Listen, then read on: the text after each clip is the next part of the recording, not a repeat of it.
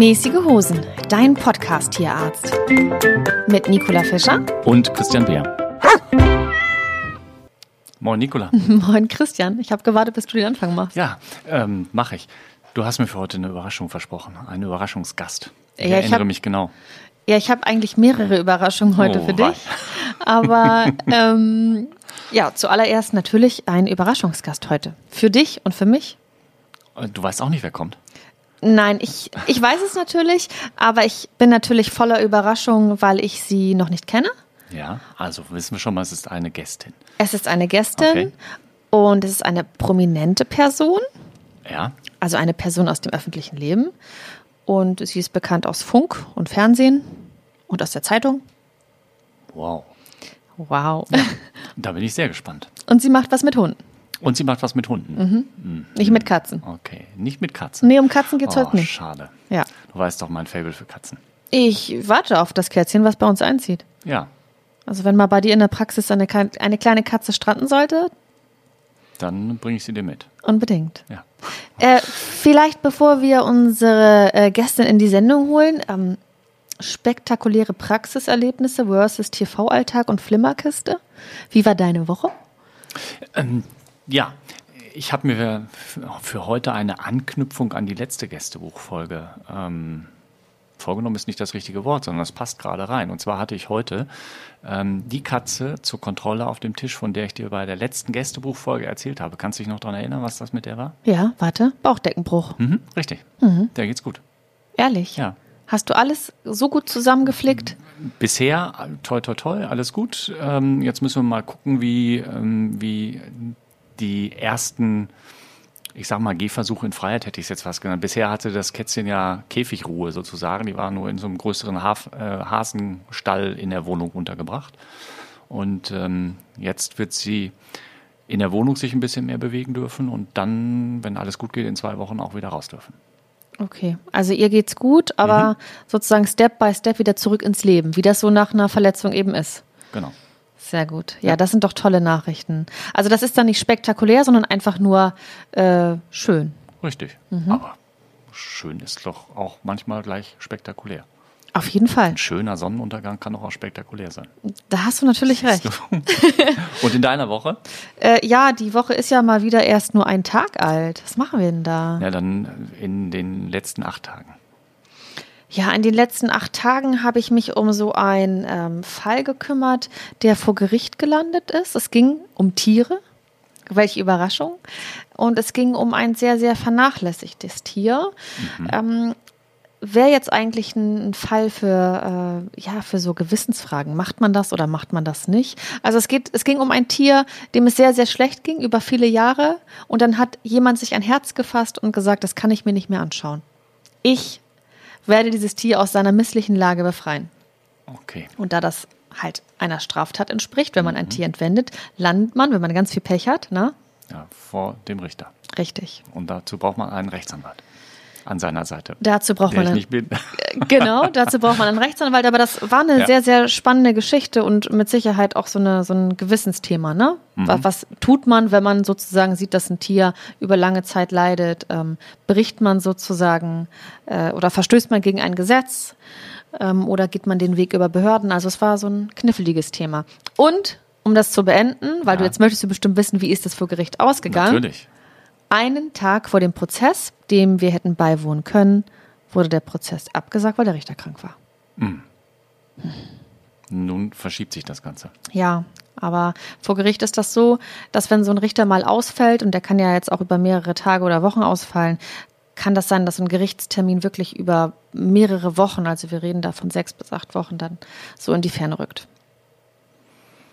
Das ist natürlich unpraktisch. Ne? Man möchte endlich seinen Freispruch bekommen und muss noch mal acht Wochen warten. Wenn es denn der Freispruch wird, Christian. Naja, wir gehen mal davon aus. Ich werde dich unterrichten. So, jetzt sind wir aber schon wieder bei den Hunden gelandet. Also es, es ging um einen Hund in dem Fall. Und äh, unsere Gästin hat ja heute was im weitesten Sinne mit der Beziehung zwischen Hund und Mensch zu tun. Okay, hatten wir ja schon mal so einen Gast. Kritik? Nein, nein, nein, kein, überhaupt nicht. Nein, ich fand, fand das ja so, das war unser erster Gast und fand das so spannend, dass ich dieses Thema durchaus noch mit vielen weiteren Gästen auch besprechen und beleuchten kann. Mhm. Ja. Ich verrate dir gleich mal, wer das ist. Und äh, genau, ich habe ja schon gesagt, bekannt aus Funk und Fernsehen. Aber vielleicht als Auftakt, glaubst du denn, dass du deinen Hund lesen kann oder er dich? Also er mich auf jeden Fall. Ich ihn oft, aber sicherlich nicht immer. Mhm. Hm, ich glaube, meine Frau kann unseren Hund besser lesen als ich. Und manchmal guckt sie mich dann böse an und sagt, hat er dir doch gerade zu verstehen gegeben, dieses oder jenes. Und dann, hm, ach so, ja. ähm, also, ich habe sicherlich noch einiges dazu zu lernen, aber ich glaube, mh, hm, so das kleine Einmal-Eins beherrsche ich hm, im okay. Verstehen meines Hundes. Das ist sehr, sehr spannend, weil ähm, wir werden hoffentlich gleich noch mehr darüber erfahren, äh, über das Thema Körpersprache, Interaktion zwischen Hund und Mensch und überhaupt das Thema Hunde-Mensch-Beziehung, weil die hat ja eine ganz, ganz lange Geschichte. Hm, dann werde ich ja heute wieder unendlich viel lernen. so wie immer. Schön. Ja, also wir werden jetzt gleich in die Sendung holen. Das ist äh, die Kate Kitchenham. Kate Kitchenham, okay. Kate Kitchenham ist bekannt aus der ZDF-Sendung Der Haustiercheck. Das, den hat sie über viele Jahre moderiert und dann hatte sie eine Sendung, die lief auf Sat1 Gold, das ist so ein Spartensender. Äh, Kleine Hunde, großes Chaos und zahlreiche andere TV-Auftritte. Kann, kann, es sein, dass ich sie schon mal bei Hund, Katze, Maus gesehen habe? Ja, ich glaube, da ist sie aktuell unterwegs mit einer Rubrik, wenn ich mich nicht täusche. Okay, gut, dann glaube ich, habe ich in etwa ein Bild vor Augen. Ja? Mhm. Gut ja. sieht sie aus. Ja, ohne Frage, mit Sicherheit. gut Ach, du hast ja keinen Laptop vor der Nase. Nein, nein. ähm, ja, gut sieht sie aus und ich glaube, jetzt ist der Zeitpunkt Jetzt könnten wir sie theoretisch anrufen. Oder fällt dir noch irgendwas ein? Ähm, vielleicht willst du mir auch schon eine Frage beantworten. Äh, Fra ich, ich, dir eine Frage beantworten, die du äh, noch gar nicht gestellt hast. Nein. Nein, die Fragen möchte ich dann äh, unserem Gast gleich direkt stellen, die mir dann spontan einfallen werden, hoffe ich. Okay, gut. Dann rufen wir die Kate Kitchenham mal an. Die wartet nämlich schon auf uns. Hallo. Hallo Kate, hier ist Nicola. Hallo Kate, hier ist Christian. Hallo Christian. Liebe Kate, ich habe dich ich habe dich, bevor ich dich angerufen habe, schon ein bisschen angekündigt. Ich habe gesagt, du bist ähm, TV-Moderatorin, ähm, Buchautorin, ja, Hunde, Hunde, naja, Erziehungsverhaltenscoach. Ja, genau, das passt ganz gut, ja. Genau. Und so habe ich dich schon ein bisschen angekündigt und ich, ich glaube und ich hoffe, ich habe nichts vergessen. Willst du dich sonst selber noch mal vorstellen? Vielleicht habe ich ja irgendwas ganz Wichtiges vergessen. Oh, ich weiß nicht, was ich, also das ist immer, ich finde sich selbst vorstellen ganz schwierig, was man da sagen soll. Ähm, was mir immer ganz wichtig ist, ist nochmal, dass man, ähm, ähm, dass ich ja auch studiert habe, also dass es nicht von irgendwo herkommt ähm, und dass ich mich eben halt, dass die Basis all meiner Arbeit tatsächlich die Wissenschaft ist. Also ich interessiere mich wahnsinnig dafür, was alles so neu erforscht und entdeckt wird und ähm, da, darauf basiert eigentlich auch alles, was ich so mache, wie ich arbeite mit Hunden.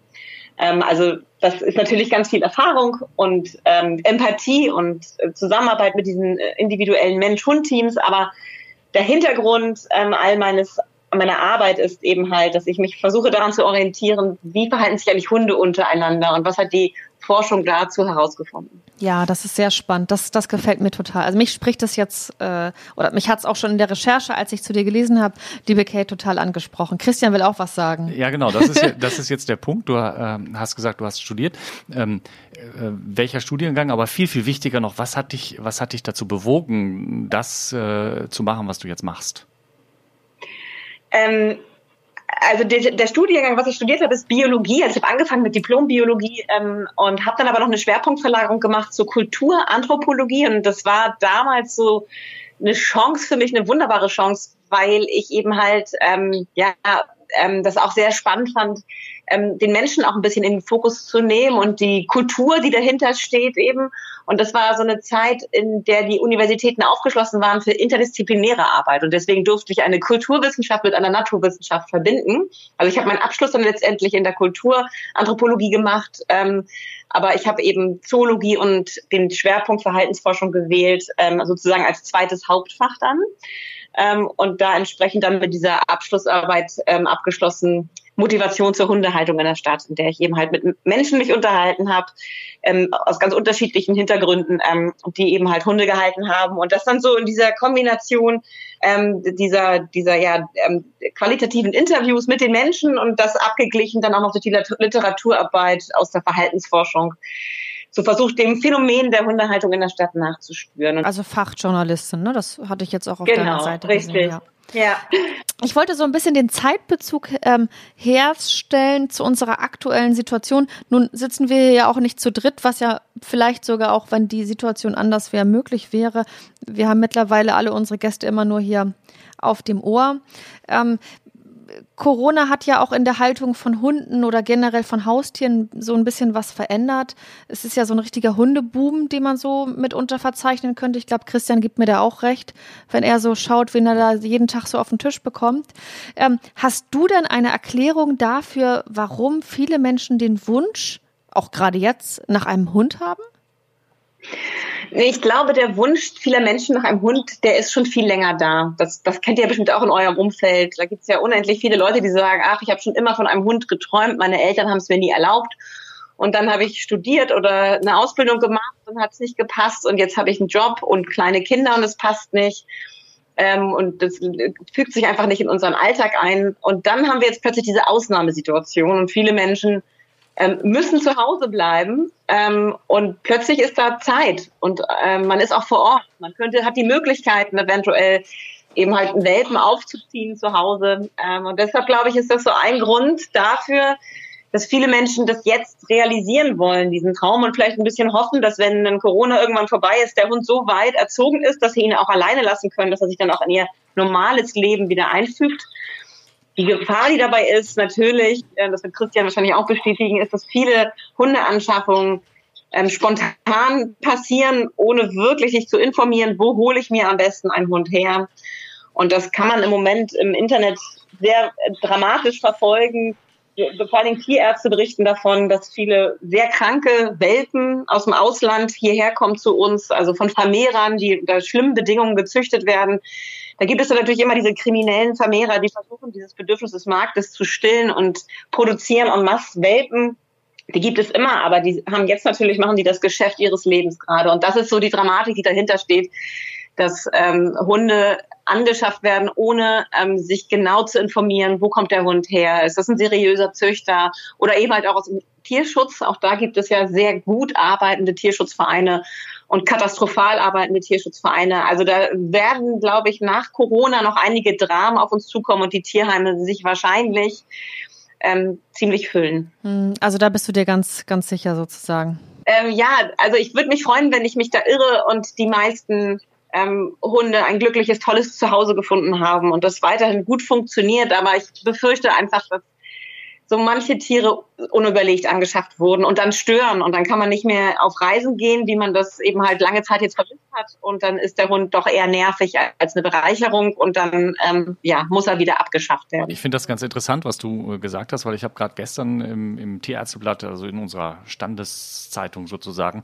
ähm, mhm. so eine kleine Summary gelesen, wo eben genau das auch beschrieben war, dass, ähm, dass viele jetzt damit rechnen, dass eben durch den ja häufig ja illegalen Welpenhandel äh, aus den osteuropäischen Ländern vermehrt äh, Angst- und Aggressionsproblematiken auf die Leute zukommen werden. Mhm. War so eine Einschätzung da. Also das scheinst du ja auch zu befürchten im schlimmsten Fall. Ja, das ist natürlich dann immer so eine ähm, Anhäufung von verschiedenen Dingen. Also zum Beispiel die Hundeschulen durften jetzt ja oder dürfen jetzt langsam in den verschiedenen Bundesländern wieder öffnen. Mhm. Und das heißt, wir hatten jetzt eine lange Zeit, wo die geschlossen waren, aber viele, viele Leute, die sich Welpen angeschafft haben. Und äh, in dieser ersten Phase ihres Lebens sind Hunde einfach wirklich darauf angewiesen, viel Kontakt zu Artgenossen zu haben, und zwar zu gleichaltrigen Artgenossen. Also eine gut geführte Welpenspielgruppe, wo sich die Welpen jede Woche wieder treffen, am besten in der gleichen Konstellation und Freundschaften etablieren können und lernen können, wie man mit den verschiedenen Hundepersönlichkeiten ähm, kommuniziert, umgeht, um äh, Konflikte eben halt löst, ähm, aus dem, ne, also wie man äh, da mit all diesen sozialen Situationen als Hund ähm, umgeht, also dieses die Sozialkompetenz zu schulen, dafür sind ja diese Weltengruppen vor allen Dingen da. Sie konnten ja gar nicht stattfinden. Mhm. Das heißt, die Hunde sind da in dem Falle einfach ungebildet. Die stoßen jetzt aufeinander und haben verlernt vielleicht auch, wie das Miteinander reden geht. Ähm, und das, das sehe ich auch so. Da drohen uns auch Problematiken. Und gerade Menschen, die noch nicht viel mit Hunden zu tun hatten in ihrem Leben, wenig Erfahrung haben, können dem häufig ja nicht richtig begegnen und sind dann überfordert. Also die Hundeschulen wieder zu öffnen, äh, dass sie sich um diese Corona-Hunde sozusagen jetzt kümmern können, das ist sehr, sehr wichtig und ein richtiger Schritt gewesen. Ja. ja zum, zu, zu diesem Stichwort Corona und auch wenn du es anders gemeint hast, habe ich nochmal ähm, jetzt eine Frage.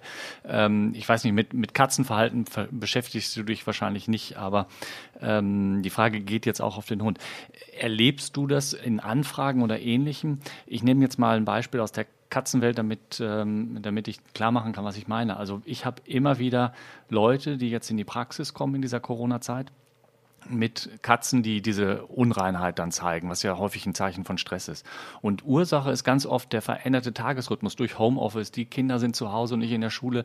Gibt sowas bei Hunden auch? Begegnet dir das auch, dass die Hunde irgendwie, ich sag mal, im weitesten Sinne verwirrt sind durch den veränderten Rhythmus in der Familie? Oder sind die da ein bisschen, bisschen anspruchsloser als eine Katze?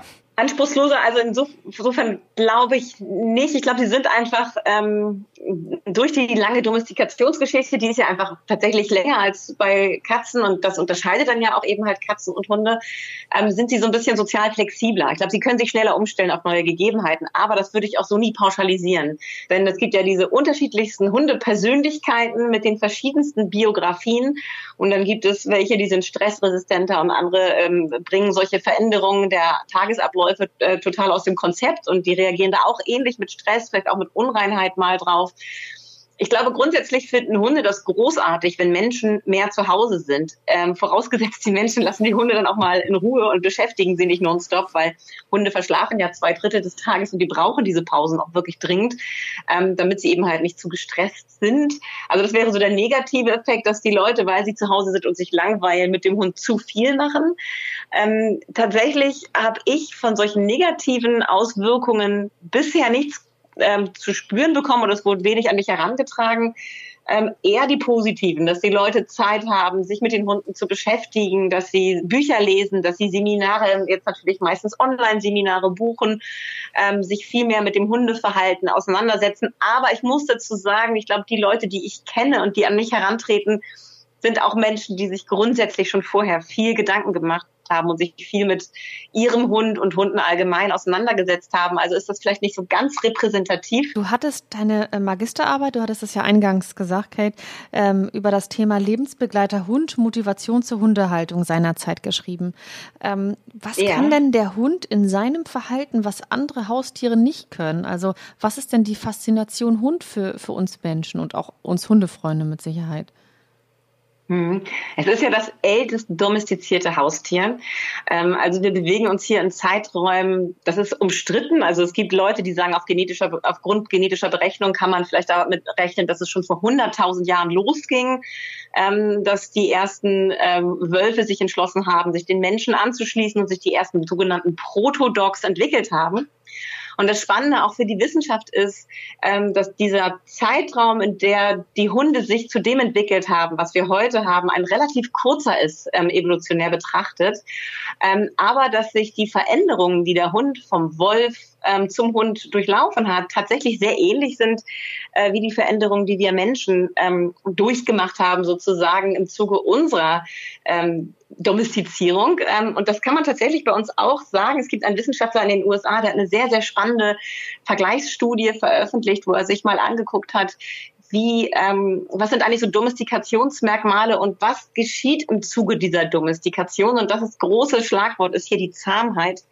Hunde sind sehr früh ähm, eher zufällig auf Zahmheit selektiert worden. Und im Zuge von Zahmheit ähm, entstehen, also dieser Selektion auf Zahmheit, entstehen ganz viele Veränderungen, nicht nur im Aussehen, ähm, sondern vor allen Dingen halt auch im Gehirn. Ähm, also Botenstoffsysteme oder Gehirnstrukturen ändern sich, aber vor allen Dingen die Botenstoffsysteme passen sich immer mehr an, an diese Wesensveränderung. Das heißt, die Tiere werden im Zuge der Zahmheit toleranter und offener für die Kommunikation mit einem anderen Wesen, in dem Fall eben halt mit uns. Wölfe bringen das alles schon mit, diese Fähigkeiten, sind ja hochsoziale Tiere. Aber durch das enge Zusammenleben oder das immer engere Zusammenleben des Hundes mit dem Menschen ähm, kam dann sozusagen so ein Schwung rein in diese Richtung Zahmheit und Kooperation. Und dadurch, durch diese lange gemeinsame Geschichte, ist eben das älteste Haustier und hat wirklich mit Abstand die älteste Domestikationsgeschichte. Und diese starke Anpassung an das Leben an unserer Seite gibt es einfach äh, Ähnlichkeiten ähm, der Bedürfnisse von Hunden und Menschen, die so ähm, bei anderen Tierarten nicht äh, zu finden sind. Also Katzen ohne Frage können ganz viele Bedürfnisse des Menschen nach Nähe und Bindung befriedigen die binden sich an ihre Menschen. Das ist eine wunderbare Beziehung, die ich zu einer Katze aufbauen kann. Aber die Beziehung zum Hund, ähm, die braucht noch mehr. Das reicht ihm nicht, dass wir ab und zu mal auf dem Sofa mit ihm kuscheln und ansonsten kann er sein Ding machen. Aber die meisten Hunde ähm, haben eben dieses Bedürfnis nach mehr. Ähm, die freuen sich über Erfolgserlebnisse mit uns Menschen zusammen. Diese Kooperationsbereitschaft, die muss abgefragt werden, damit der Hund zu einem gelassenen und ausgeglichenen und glücklichen Hund werden kann. Christian, hast du ein Bild im Kopf? Ein Bild von der Bindung zwischen. zwischen naja, Kate hat ja gerade so äh, ein ganz gutes Beispiel, finde ich, oder hat das ganz bildhaft beschrieben, ein gemeinsames Erfolgserlebnis. Ne, der Hund möchte sozusagen gesehen und äh, möchte auch Anerkennung haben. Hast du eine Idee, was wäre das so? Was ja, könnte man also mit dem Hund zusammen erleben? Was ich, ich, ich habe da gerade das etwas andere Bild, dass mein Hund ähm, ab und zu einfach auch seine Zeit für sich haben will und wenn ich sage, mach mal bitte dies, er dann trotzdem weiter schnüffelt. Ich weiß, das liegt mit Sicherheit an meiner mangelnden Kompetenz, aber ähm, da, da ist das Erfolgserlebnis kein gemeinsames, sondern ich rieche nicht, was er da riecht. Hm. Kate, darf, so, ich, darf ich ein Beispiel nennen, Kate? Ja, ja, mach, Also beispielsweise hänge ich äh, sagen wir das Lieblingsspielzeug oder irgendein Beutel, wo was Leckeres drin ist, den hänge ich in den Baum und es ist völlig klar, äh, dass der Hund da nicht ankommen kann. Und dann machen wir uns gemeinsam auf die Suche und ich mache einen langen Arm und ich hole ihm das runter und wir freuen uns beide, weil er hat mir angezeigt, wo der hängt und ich habe einen langen ja. Arm gemacht. Ist das ein ja. gemeinsames Erfolgserlebnis? Ja, das ist auf jeden Fall was, äh, was die Bindung stärkt und was er toll findet. Ähm, das ist was, was ganz Wunderbares. Es ist einfach was Wunderbares auf einem etwas niedrigen Niveau, sage ich jetzt mal, um das irgendwie schlecht Christian lacht mich aus, oder was? nein, nein, auf die Idee also wäre ich nie ich gekommen. Meine, ihr habt ja was sagst du, Christian? Auf die Idee, dass das ein niedriges Niveau ist, wäre ich nie gekommen. Für mich wäre das schon ein hohes Niveau. ich muss auch nochmal, bevor ich da noch näher drauf eingehe und äh, versuche dich wieder ein bisschen aufzubauen, Nicola. Alles gut. Ähm, muss ich noch mal kurz zu, zu Christian sagen, ähm, dass ich, äh, dass ich das übrigens auch ganz, ganz wichtig finde. Das kommt, ist vielleicht in meiner, in meinem Redeschwall eben etwas zu kurz gekommen. Also natürlich ist dieses zusammen mit dem Hund etwas machen, etwas erleben, etwas zusammen sich erarbeiten, Herausforderungen zusammen meistern. Das kann auch einfach sein, dass man eine Wanderung in einer unbekannten Umgebung zusammen macht ähm, oder sich ja genau ein, ein neues Land, ein fremdes Land zusammen erwandert, äh, erlebt. Auch das schweißt schon die Bindung zusammen. Es das heißt nicht immer, dass man so ganz eng zusammenarbeiten muss, aber dieses Zusammenarbeiten, etwas zusammen erreichen, das, das schweißt uns zusammen. Nicht nur uns Menschen, wenn wir irgendwie im Job was Tolles zusammen geschafft haben oder innerhalb einer Familie, was weiß ich, irgendwie ein Gartenhaus zusammengebaut haben und am Ende sitzt man da alle zusammen und trinkt einen Tee. Da fühlen wir uns einfach gut. Die Bindung zueinander wird gestärkt. Und deswegen sind diese gemeinsamen kleinen Erfolgserlebnisse auch, die ihr zusammen feiert, Nicola, sind total wichtig und total toll. Ähm, aber auch dieses Hund sein lassen, das ist auch etwas, was mir total wichtig ist, dass wir uns in die Hundewelt auch gar nicht so viel einmischen. Also meine Hunde, es hört sich jetzt immer so an, als würde ich den ganzen Tag mit meinen Hunden nur irgendwas machen. Das stimmt wirklich nicht. Ganz oft gibt es Tage, an denen ich gar nichts mit denen mache wo ich einfach nur spazieren gehe und auch gar keine Lust habe, großartig mit ihnen viel zu üben, meinen Gedanken nachhängen. Und die dürfen schnuppern und laufen und ähm, Hund sein und andere Hunde treffen und kennenlernen und mit Buddies spielen. Und ich mische mich da gar nicht groß ein, es sei denn, es ist erforderlich. Ähm, also dieses, diese Freude daran, mit einem mit einer anderen Art zusammenzuleben, die so anders tickt als wir. Und wie du es eben schön beschrieben hast, Christian, so eine denen eine Geruchswelt gehört, zu der wir eigentlich gar keinen Zugang haben. Das können wir uns versuchen vorzustellen, aber ja, der Geruchssinn des Hundes ist einmalig ähm, und so ausdifferenziert, ähm, da haben wir eigentlich keinen Zugang. Und diese Welt dem Hund auch zu lassen und ihn auch nicht ständig zu rufen und ihm ja auch Hund sein lassen, ist etwas, was mir wahnsinnig wichtig ist. Kate, wie ist denn das eigentlich? Wer kann denn sein Gegenüber jetzt besser lesen? Ist es der, also kann der Mensch den Hund besser lesen oder ist es umgekehrt? Was sagt ihr? Was, was sagt man? Ich glaube, es gibt auf beiden Seiten Analphabeten. Ja, also ich, ja, ja. ich glaube tatsächlich, dass der Hund viel, viel mehr Zeit hat, uns einzustudieren, wenn er Aha. die Möglichkeit hat, mit uns viel Zeit zu verbringen. Insofern glaube ich, dass der Hund uns sehr, sehr gut lesen kann, äh, um nicht zu sagen sogar besser, weil er sich den ganzen Tag mit uns beschäftigt. Super, Nicola. Vielen Dank für diese Antwort. Das wäre meine gewesen. Juhu! ja. Ist das, das richtig? Ist das, ist, das ist total richtig. Also es ist genau das, was auch hier wieder, wenn ich wieder zurückkomme zu diesem äh, Domestikationsbeispiel, dass der Hund eben seit wahnsinnig langer Zeit an unserer Seite lebt und ähm, sich äh, diese Qualität des Zusammenlebens immer mehr verbessert hat, insofern, als dass der Hund ein immer besserer Menschenleser geworden ist. Da gibt es sehr, sehr viele spannende Studien zu, ähm, wie gut Hunde in der Lage sind, sich in unsere Perspektive hineinzusetzen, wie sie verschiedene Persönlichkeitstypen von Menschen einschätzen können, relativ schnell, die sie gar nicht vorher kannten, einfach aufgrund ihrer Beobachtungsgabe.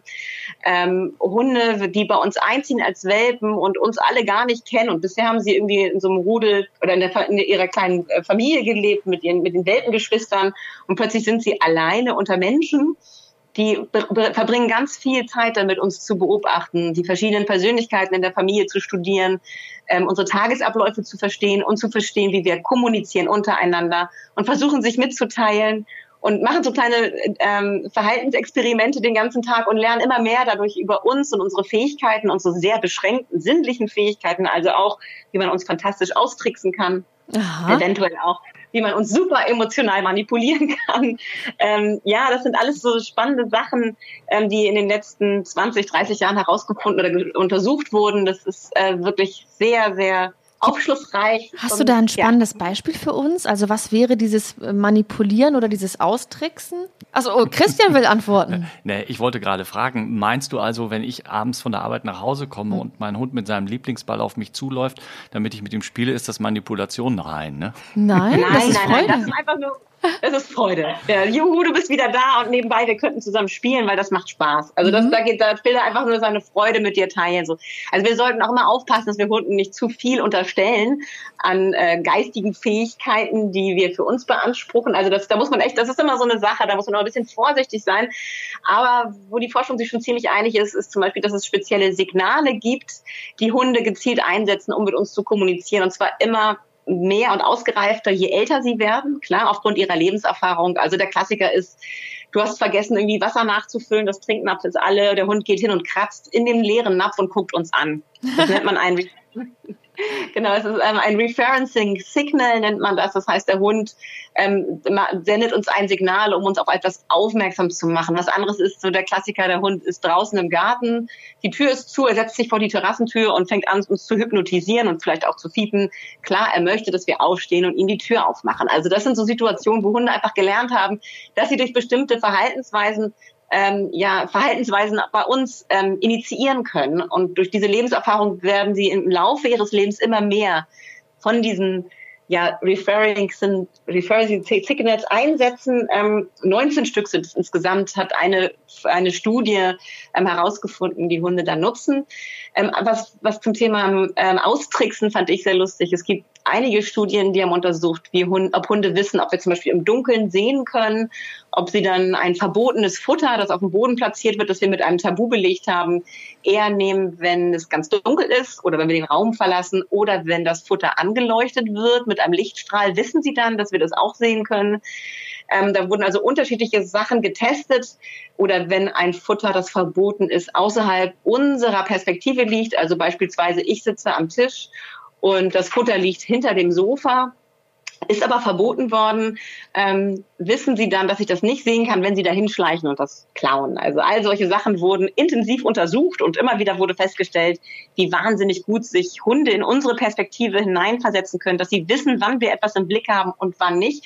Und da muss man sich immer wieder klar machen, wir laufen auf zwei Beinen. Unser Kopf hat ja eine ganz andere Position als Ihr Kopf. Das heißt, Sie müssen sich tatsächlich in unsere Blick auf die Welt hineinversetzen können. Und besonders lustig fand ich eine Studie, wo es darum ging, ob die Hunde eigentlich auch wissen, dass wir hören können. Und dazu hatten, haben die Forscher einen Versuch gemacht, wo vor den Hund zwei ähm, Kisten platziert wurden. Ähm, und in beide Kisten wurde ein äh, leckeres Futter reingelegt. Nur in der einen Kiste war so eine Schnur mit einem Glöckchen gespannt. Und in dem Moment, wo der Forscher dieses Futter in die Kiste gelegt hat, hat es eben halt so ein Klingellaut ergeben. Und beide Futter hat er mit Tabu belegt.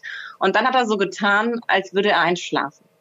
Und die Mehrheit der Hunde, was meint ihr, aus welcher Kiste klauen sie die Leckerei? Aus der leisen oder aus der lauten Kiste? Also ich würde sagen, wenn ich darf, Christian, ja, habe ich Vortritt? Ja, natürlich. Da, wo es nicht klingelt, weil ich glaube ja, dass der Hund äh, über, überdurchschnittlich klug ist. Und oder? deiner ganz besonders, ja. Ja, also, oder? Ja. Was, was, meinst du? Klingel? Also die Box mit Ich weiß nicht, ist es nicht auch ein Lerneffekt, dass die zweimal in die Box mit dem Klingeln äh, reingesteckt haben, ihre Nase und mitgekriegt haben, oh, jetzt ist Frauchen oder Herrchen doch wach geworden und erst beim dritten und vierten Mal nur noch die ohne Klingel genommen haben? Ja, das ist, ähm, aber das ist natürlich wichtig, dass du diese Versuche mit Hunden machst, die diesen Lerneffekt noch nicht haben. Also die, die kriegen einfach nur mit, dass du beim ähm, Futter in die Box tun einmal etwas hörst und einmal etwas nicht hörst. Mhm. Und dann schläft der Mensch ein. Das heißt, der Hund ist so zum ersten Mal mit dieser Situation konfrontiert, also mit dieser Versuchssituation. Ja. Und wie verhält er sich jetzt wählt er die leise oder die laute Box, während der Mensch ihm gegenüber die Augen schließt und alle, alle Verhaltensweisen zeigt, die man so zeigt, wenn man tief schläft. Ich glaube, da gibt es auch solche und solche. Also ich würde 50-50. Ja, sagen. natürlich. Es gibt immer auch Ausreißer, ja. aber ich, ich, ich, also es stimmt, äh, Nikola, du hast recht, es ist ähm, tatsächlich so, die Mehrheit der Hunde wählt die leise Box, weil sie ja. wissen, dass wir etwas hören können. Und wenn sie heimlich klauen wollen, dann versuchen sie das still und heimlich zu machen. Also auch das ist wieder ein Zeichen dafür, dass sie wahnsinnig gut darin sind, sich in unsere Fähigkeiten hineinzudenken. Oh, das ist wirklich beeindruckend. Also ich finde, dieses Beispiel hat es auch nochmal so ganz, ganz äh, bildhaft vor Augen geführt und mhm. ähm, ja, schwer beeindruckend, oder? Es ist einfach so, die lesen uns so gut und äh, tricksen uns. Da. Also ich meine, jeder kennt doch dieses Beispiel irgendwie, dass der Hund sich hinter dich fallen lässt, um da in Ruhe irgendwas Ekliges zu fressen oder in sich in schrecklichen Dingen zu wälzen. Ja. Weil sie wissen, dass wir im Hinterkopf keine Augen haben. Ne? Also, und wahnsinnig schlechte Sinne, ja. Stimmt, ja, die Pferdeäpfel. Wenn's denn mal ich finde, das ist noch nett. Ich, ich finde, Pferdeäpfel sind noch okay. Ich finde Bauarbeiterkacke ganz schlimm. Ja, das ist furchtbar. Das stimmt. Das, ja, da, aber die kann man ja ganz gut, also die liegen ja nicht mitten auf dem Weg.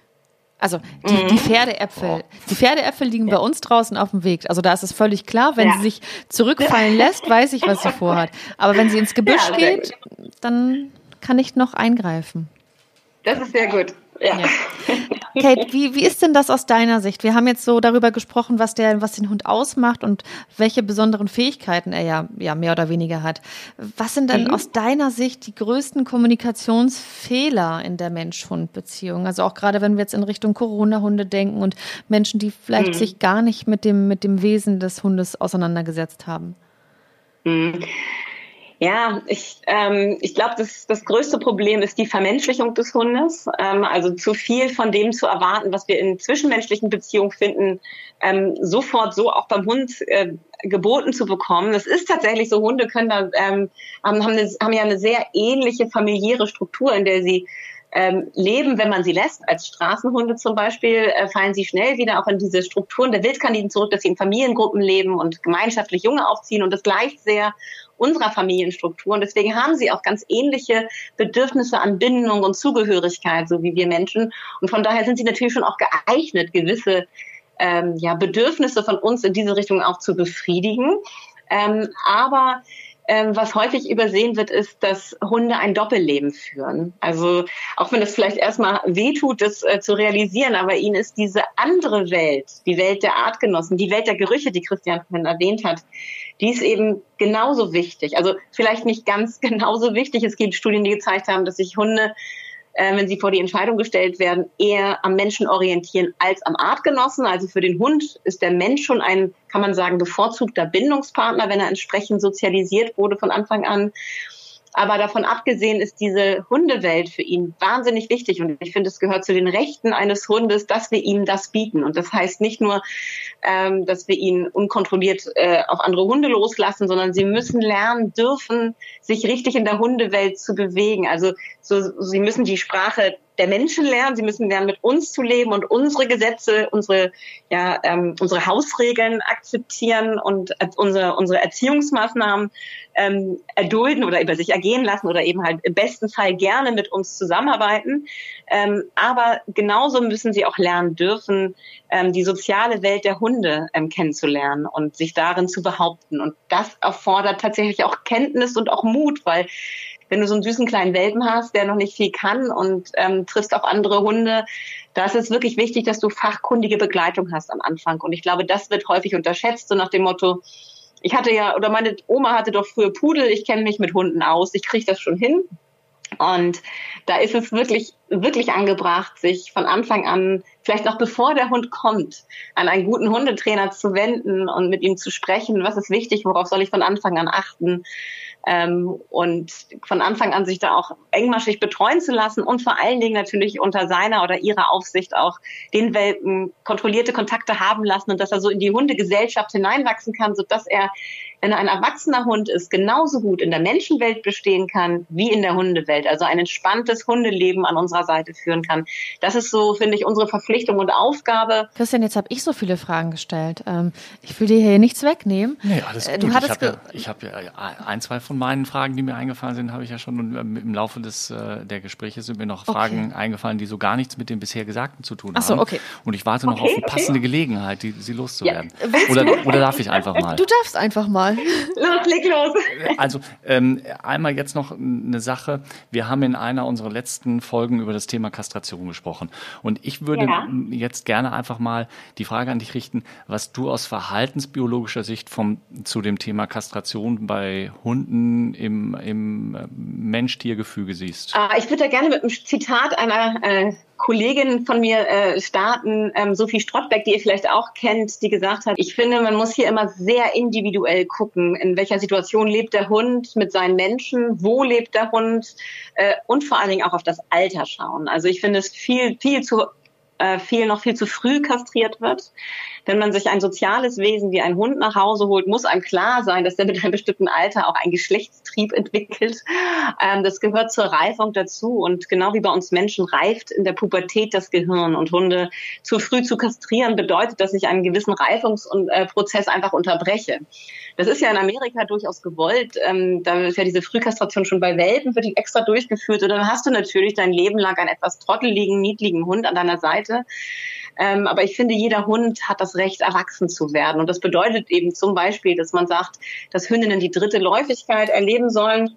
Und dann ähm, kann man, also da, da habe ich dann, wenn es ange, angegeben, also es gibt, zum Beispiel habe ich eine Freundin, deren Hündin ähm, jedes Mal so depressiv ist, so lange so depressiv ist ähm, nach der Trächtigkeit und eine Scheinschwangerschaft durchmacht und so eine krasse Wesensveränderung hat. Und immer wenn sie gerade anfängt, wieder ein ausgeglichener, äh, fröhlicher Hund zu werden, kommt die nächste Läufigkeit, dass es in manchen Fällen einfach wirklich dem Hund und den Menschen hilft, ähm, wenn man sich dann für eine Kastration entscheidet. Aber entscheidend finde ich, ist, dass wir akzeptieren müssen, dass zum Großwerden dazugehört, dass äh, ein, dass Hunde eine Pubertät durchlaufen und dass eine gewisse Persönlichkeitsreifung einfach jedem Hund gegönnt werden sollte. Und wenn die abgeschlossen ist, ich meine, die ist nie ganz abgeschlossen, bei uns Menschen ja auch nicht, ähm, dann kann es manchmal im Vorteil sein, einen Hund kastrieren oder sterilisieren zu lassen. Aber in ähm, den allermeisten Fällen ist es meiner Meinung nach nicht notwendig, vor allen Dingen dann nicht, wenn häufig Verhaltensprobleme als Begründung ähm, dazu, ähm, dazugezogen werden. Und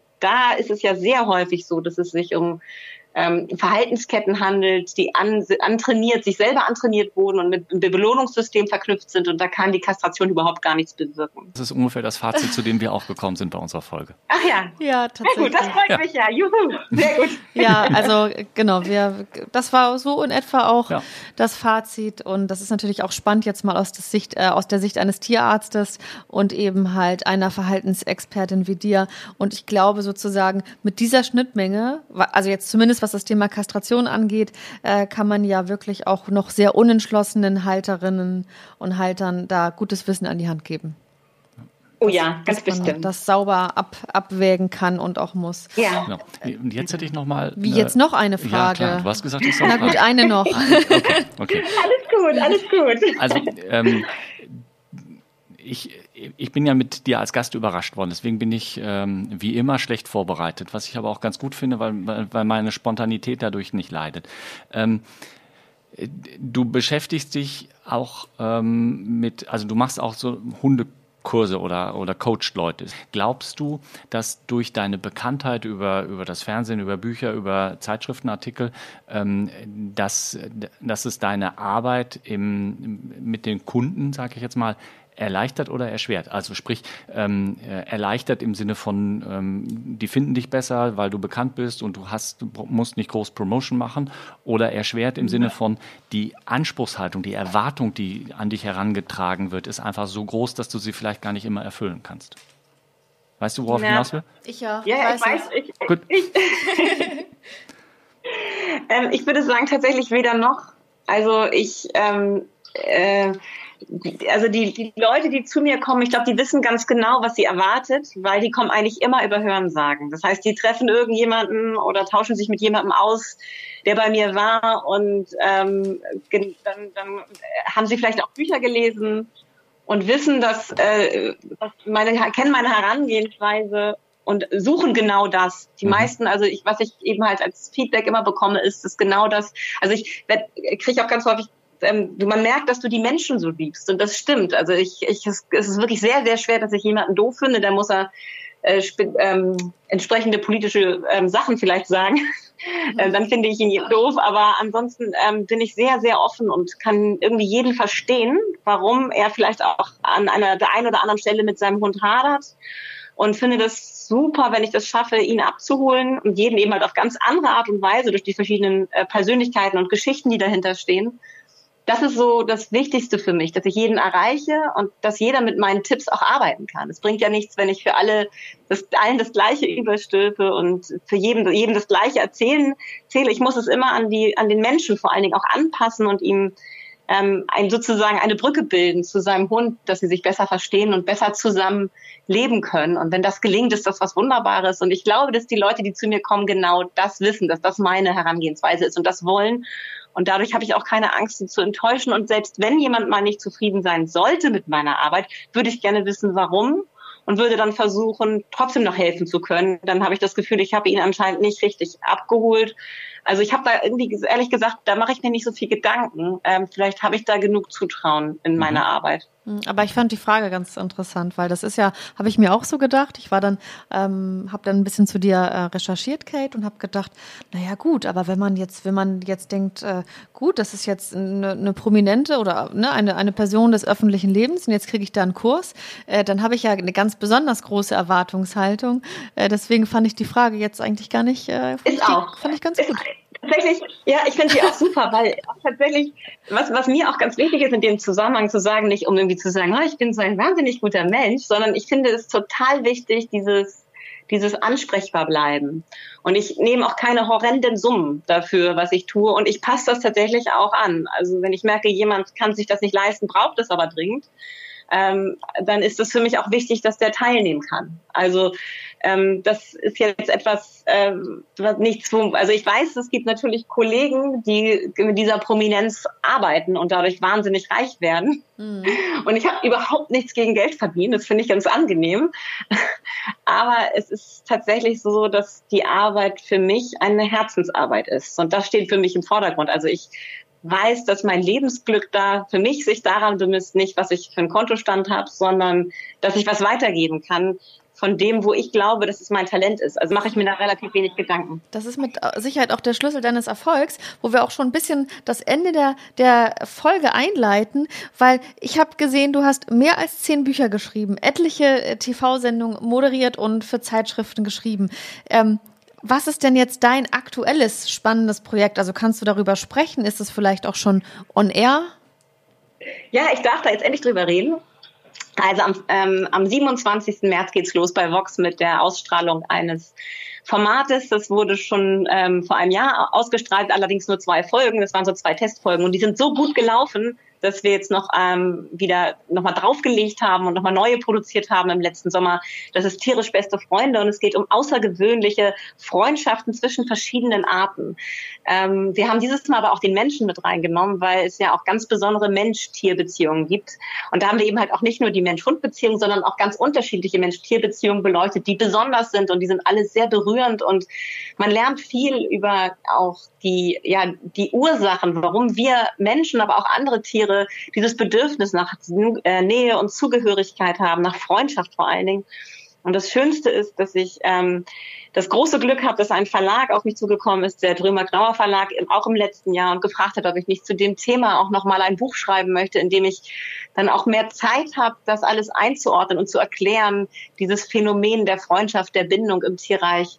Äh, wie kann es sein, dass wir ähm, uns mit einem Hund so auf so auf so einem Niveau anfreunden, mit ihm zusammenleben, ähm, aber auch mit anderen Tierarten oder eben halt auch, dass eine eine Gans und ein, ein Hängebauchschwein eine ganz innige mhm. Freundschaft verbindet. Ähm, das sind so Geschichten, die mich sehr bewegt haben, wo ich auch selber natürlich recherchieren musste und auch in Fachbereiche mich bewegen musste, die mir nicht ganz so vertraut sind wie die Verhaltensbiologie. Also es ist wirklich so ein Rundumschlag in die Genetik, in die Anthropologie, Psychologie, Entwicklungspsychologie, ganz viel auch der Mensch in den, in den Fokus genommen und einfach alle Tierarten, nicht nur der Hund. Das ist also mein allererstes Buch äh, wo ich mich aus meiner Komfortzone Hund mal ein bisschen rausbewegen musste, sondern und auch eben halt ja, die Verhaltensbiologie anderer Tierarten in den Blick genommen habe. Spitze, also das ist sehr spannend. Dann wäre das sozusagen Sachbuch Nummer 11, oder? Äh, oh Gott, ich weiß, dass ich gar nicht, dass ich gar nicht wirklich mehr erzähle. Aber ich muss mal nachdenken, was ich glaube, ja, das kann sein, dass es das elfte ist, ja. Mhm. Ja, sehr spannend. Also ziemlich, nee, ziemlich beste Freunde, tierisch beste Freunde auf Vox. Jetzt hattest du gesagt, ne, Kate? Genau, genau, startet am 27. März die erste Folge und das Buch erscheint am 1. April. Toll. Das ist toll. Guck ja. mal. Also für jeden was dabei. Ja. das glaube ich auch. Das ist eben halt mal nicht nur für Hunde-Freaks so wie uns, ne, Nicola, sondern mhm. wirklich für alle. Also für alle, die sich für Tiere und die Beziehung zwischen Tier und Mensch und Tieren untereinander interessieren. Ja, für Hängebauchschweinfreunde zum Beispiel. Ja, bin ja. ich auch. Ja. Großartig. Tolle Tiere. Mag ich auch. Ja, nee, das ist ja toll. Also wir haben einen tollen Buchtipp. Ne? Und, ja, schade, äh, dass Weihnachten schon vorbei ist. Ostern, ne?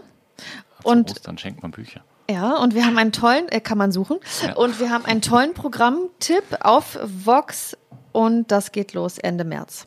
Richtig? Genau, genau richtig. Wir schreiben richtig. das uns nochmal auf. Ja, liebe Kate, es war total spannend. Ich musste leider sogar einige Fragen hier rausstreichen, äh, weil, oh. weil wir es sonst einfach nicht schaffen. Aber was wir zum Ende unserer Folgen immer machen, das sind, ist unsere kleine Question- and Answer-Runde. Ähm, okay. Das sind so Fragen, die sind nicht so ganz ernst gemeint. Ähm, es, ga, ja. es, gab schon Menschen, die haben die sehr, sehr ernsthaft beantwortet. Okay. Aber eigentlich sind wir hier in der Runde angehalten, sie gar nicht mal so ernst zu beantworten.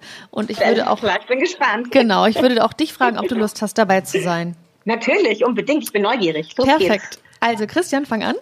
Ähm, Nicola, ich frage dich als erstes. Dieses Buch lese ich als nächstes. Ja, jetzt, ja, jetzt ist klar. Ne? Jetzt ist klar, oder? Also, also jetzt ist die Antwort ja wohl klar, ja.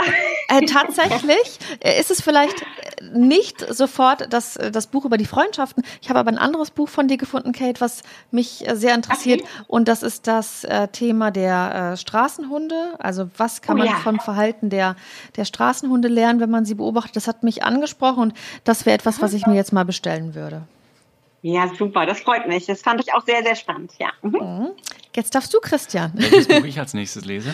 Ähm, bei mir auf dem Nachttisch liegt äh, als nächstes Buch, was ich zu lesen habe, in Anführungsstrichen, ähm, ähm, Die Reise mit der Snark von Jack London. Ein autobiografischer ah. Roman. Hm. Autobiografisch. Oh, cool. Okay. Mhm. Ja, ich bin Wahnsinn, gespannt. toll. Mhm. Sehr gut. Krass dagegen das, was ich gerade lese, und zwar ähm, das weingetränkte Notizbuch von Charles Bukowski. Kurzgeschichten oh, von 44 Mann, bis ey. 96 oder so ähnlich. Wahnsinn. Also Wie intellektuell, ich bin beeindruckt. Was lese ich denn gerade? Oh Gott, jetzt soll ich auch was sagen, ne? Ja, ja, jetzt kommst du. Oh Gott, Hilfe. Ich muss ganz ehrlich sagen, ich habe da immer so ein Gehirn wie so ein Sieb, aber ähm, eine Regisseurin, mit der ich wahnsinnig gerne zusammenarbeite, wir, wir ähm, stecken uns immer, wenn wir uns treffen für Dreharbeiten, gegenseitig unsere letzten Lieblingsbücher zu. Und da hat sie mir gerade eins zugesteckt, das ist auch gerade auf der Spiegel-Bestsellerliste. Das ist der achte Arm des Oktopus oder so. Kann das oh, sein? Geil. Heißt das so? Dann kommt jetzt die nächste Frage. Ich stelle die mal und äh, ja, mal gucken, wer antworten mag. Äh, diesem Aberglauben bemesse ich Bedeutung bei. Den kann ich nicht beantworten, weil ich an kein Aberglauben glaube. Oha.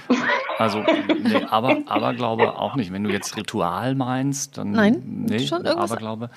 Nee, das krasse Gegenteil. Ich habe an einem Freitag, den 13. geheiratet und ich habe den festen oh. Aberglaube, dass das ein Glückstag ist. So. oh, wie schön. Das finde ich sehr süß. Okay. Also, und, und Kate geht unter jeder Leiter durch und schwarze Katzen von links nach rechts ja. oder wie auch immer kämpfen. Ich freue ich freu mich über jede schwarze Katze, die ich sehe und Leitern interessieren mich nicht. Ich freue mich auch über Schornsteinfeger, aber ich glaube nicht daran, dass ich dann Glück habe den ganzen Tag. Hm, stimmt. Und, und Nicola, welcher Aberglaube ist dir an, äh, anheim sozusagen? Ja, also ich äh, glaube jetzt auch nicht an, an, an an alles Mögliche und auch Leitern und Katzen und so. Äh, Das lässt mich einigermaßen kalt.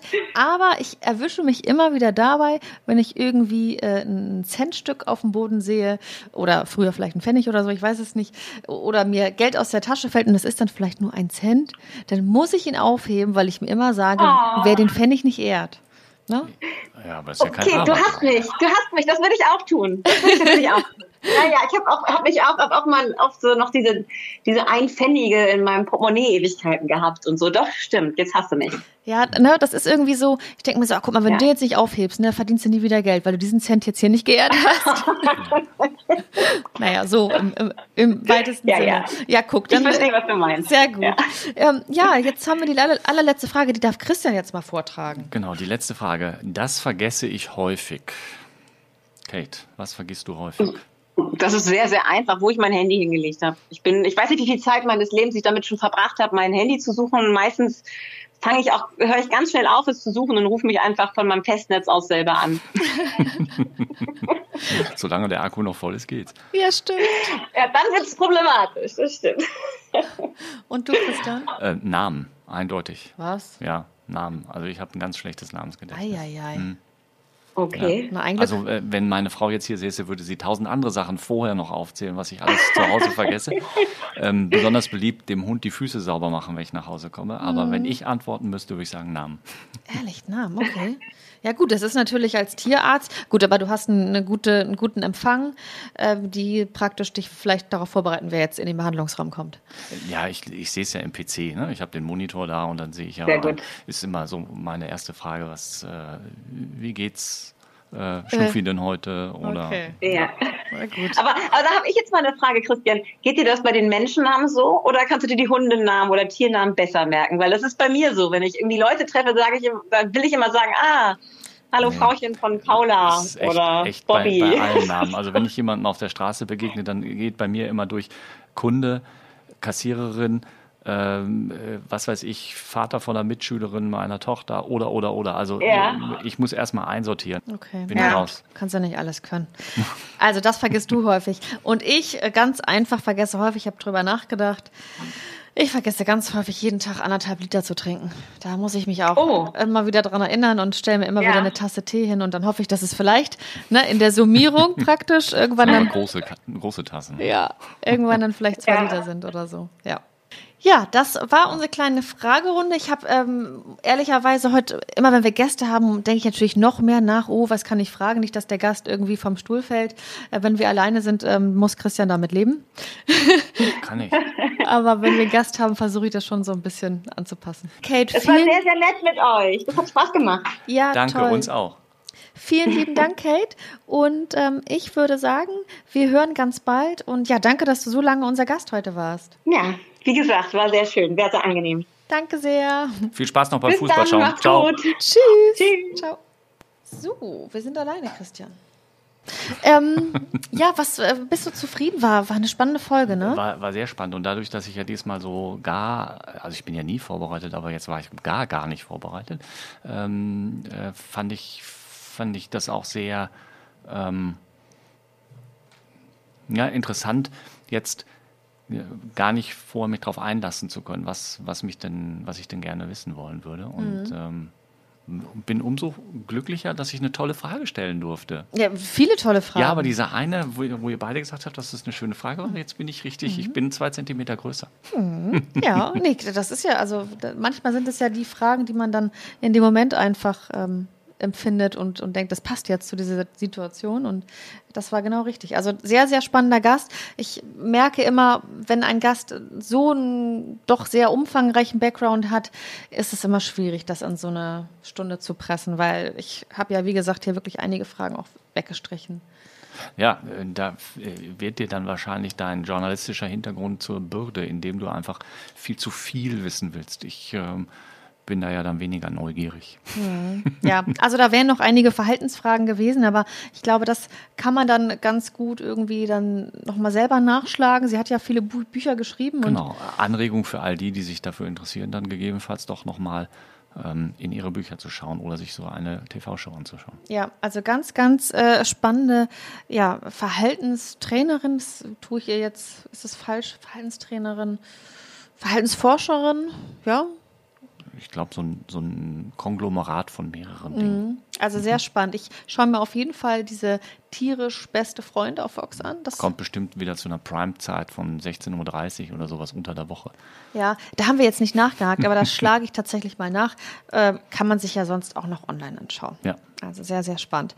Äh, ja, Christian, wir haben alles voneinander erfahren, was wir heute erfahren wollten. Absolut, ja. Alles klar. Dann sage ich vielen Dank. Bis hierhin. Schön war's, schönen Abend. Ciao, Nicola. Tschüss. Mäßige Hosen, dein Podcast-Tierarzt.